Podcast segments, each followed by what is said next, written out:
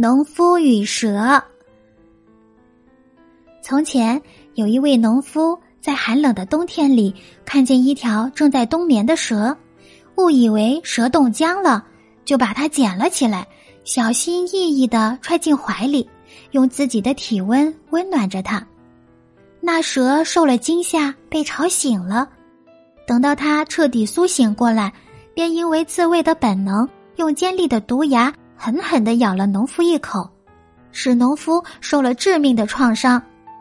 农夫临死的时候痛悔的说：“我欲行善积德，但学识浅薄，结果害了自己，遭到这样的报应。”